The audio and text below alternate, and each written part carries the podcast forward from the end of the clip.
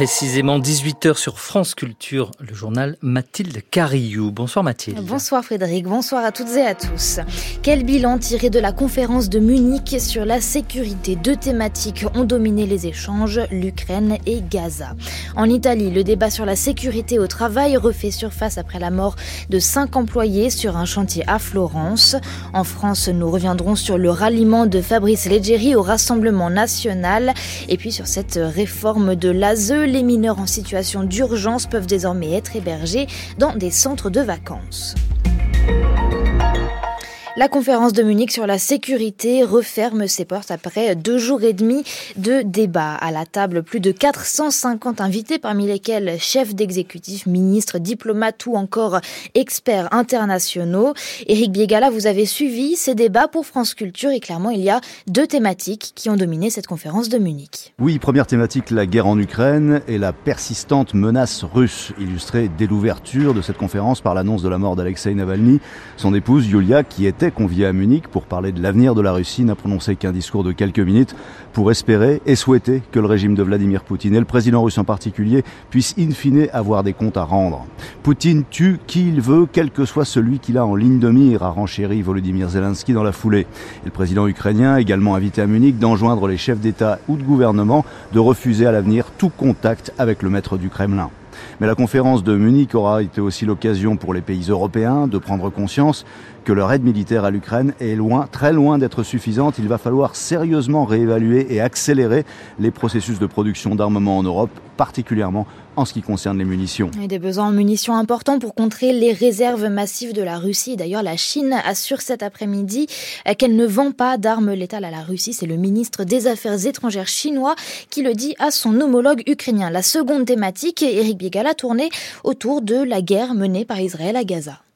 Oui, avec là un constat d'échec des négociations quant à un nouveau cessez-le-feu qui s'enlise. Le Premier ministre du Qatar, dont le pays encadre ces négociations, laissant entendre à Munich qu'il ne fallait pas être optimiste. Quant à l'après-guerre de Gaza, le Premier ministre palestinien Mohamed Shtayyeh, qui avait fait le déplacement à Munich ce dimanche, a bien essayé de plaider pour une médiation internationale pour mettre en œuvre, à l'issue de cette guerre, une véritable solution à deux États. Le gouvernement israélien, réuni au même moment, répliquait, je le cite, qu'il n'accepterait aucun diktat international et qu'il s'oppose toujours à toute reconnaissance d'un État palestinien. La bande de Gaza où l'hôpital Nasser de Ragnounès, deuxième plus grand hôpital de l'enclave, est complètement hors service, annonce aujourd'hui un porte-parole du ministère de la Santé du Hamas. En Italie, week-end marqué par cet accident qui a tué cinq ouvriers sur un chantier de Florence.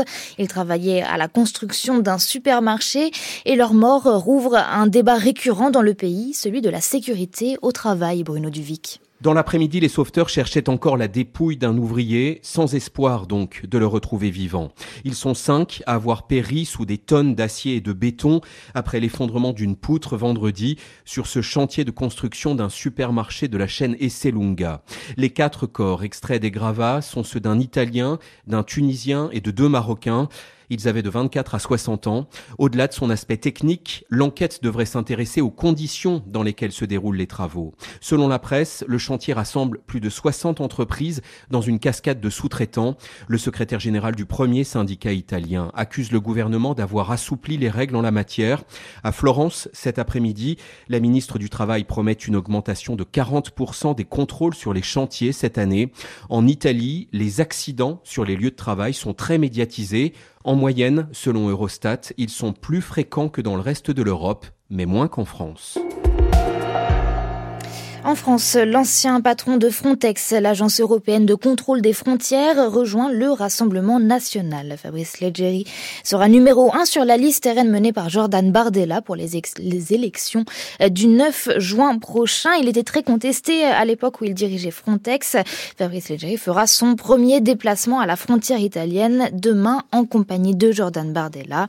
Pour Jérôme Fourquet, directeur du département opinion de l'IFOP, le RN réalise un coup politique en récupérant cette ancienne énarque. C'est quelqu'un qui connaît parfaitement les rouages des institutions euh, européennes et qui connaît euh, plus spécifiquement encore un dossier central pour le RN et pour son électorat qui est celui de l'immigration et de la maîtrise des frontières. Le, profil de Monsieur Leggeri est également euh, intéressant parce que, hormis son CV assez brillant, normalien, énarque, c'est aussi quelqu'un qui est âgé d'une cinquantaine d'années, donc il n'est pas totalement en fin de carrière Et le fait que quelqu'un de ce calibre-là, si vous me permettez l'expression, de cet âge-là, fasse le saut et franchisse le pas de s'engager euh, sur euh, la liste du Rassemblement national pourrait éventuellement euh, créer d'autres vocations.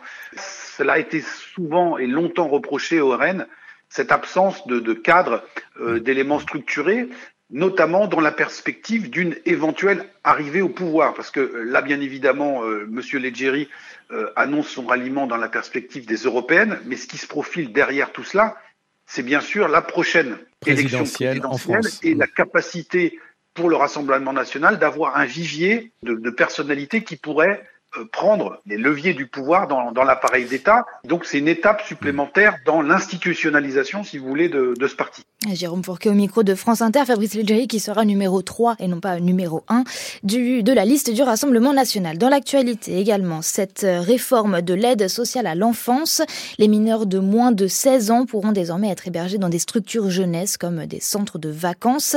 C'est ce qu'indique un décret publié aujourd'hui au journal officiel pour pallier l'interdiction d'hébergement d'urgence dans les hôtels. Une solution de courte durée pour deux mois maximum. L'avancée est saluée par la communauté de l'aide à l'enfance, mais le décret reste flou sur certains points, regrette Perrine Goulet, présidente de la délégation parlementaire des droits des enfants. Autant euh, je me satisfais du fait euh, qu'on euh, dise clairement que les moins de 16 ans ne doivent pas être accueillis dans les conditions hôtelières ou dans des établissements où on n'est pas très bien accueilli. Autant j'avoue que je suis un peu déçue sur la partie cadre au niveau du taux d'encadrement et de la qualification de ces personnes-là. Dans le décret, il est noté qu'il faut au moins un professionnel dans ce type d'établissement où on peut avoir 20, 30, 40 jeunes. Ça veut dire qu'on permet qu'il n'y ait qu'un seul encadrant qui soit là. Et en plus, sur la partie diplômante, étant donné qu'on a ouvert au social, animation socio-éducative ou médico-sociale, ça laisse aussi euh, tout un panel de formation qui va euh, du BAFA à l'éducateur. Moi, aujourd'hui, ce qui me gêne le plus, c'est que on n'a pas cette réflexion taux d'encadrement. Typiquement, dans le cas de la petite Lily du Puy-de-Dôme, c'est une faillite collective. Si on avait eu peut-être des encadrants euh, plus en nombre, mieux formés, et aussi avec des établissements où il y a du soin, je pense qu'on n'arriverait pas à ce genre de, de dérive. Perrine Goulet, députée Modem, présidente de la délégation parlementaire des droits des enfants au micro de Jeanne Serrin. L'uniforme sera testé dans 87 établissements. La ministre de l'Éducation l'a annoncé tout à l'heure, précisant ainsi l'objectif d'une centaine évoqué il y a un mois par Emmanuel Macron. Nicole Belloubet y voit une manière non pas d'abolir les différences, mais de créer, je cite, de l'unité et un sentiment d'appartenance.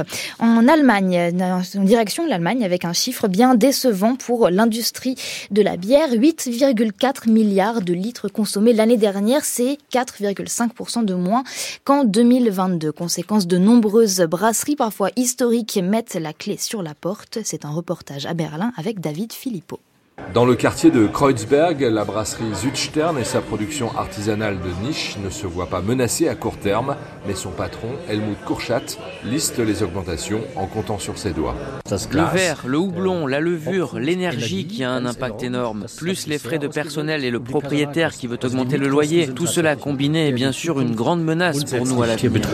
Une flambée des coûts de production, plus 50 ou 60% qui se répercutent dans les verres.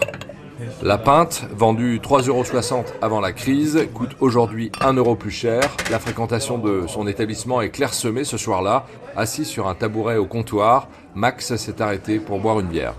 Une habitude devenue hebdomadaire. Ça peut être en fait un peu douloureux de boire euh, tous les jours. Ça va pas très bien en fait avec euh, un mode de vie, avec la famille, d'essayer de lever tôt et tout. Une aspiration à une alimentation plus saine qui colle avec celle de la génération Z. Les ventes de bières sans alcool sont d'ailleurs les seules à progresser et représenteront bientôt une bière vendue sur 10. En Allemagne, toujours le personnel au sol de la compagnie aérienne Lufthansa est appelé à faire grève mardi prochain. Les salariés du premier groupe européen de transport aérien réclament des hausses de salaire pour compenser l'inflation. Des retards ou des annulations sont à prévoir dans les aéroports de Francfort, Munich, Hambourg, Berlin ou Düsseldorf. Un mot du temps avant de refermer ce journal.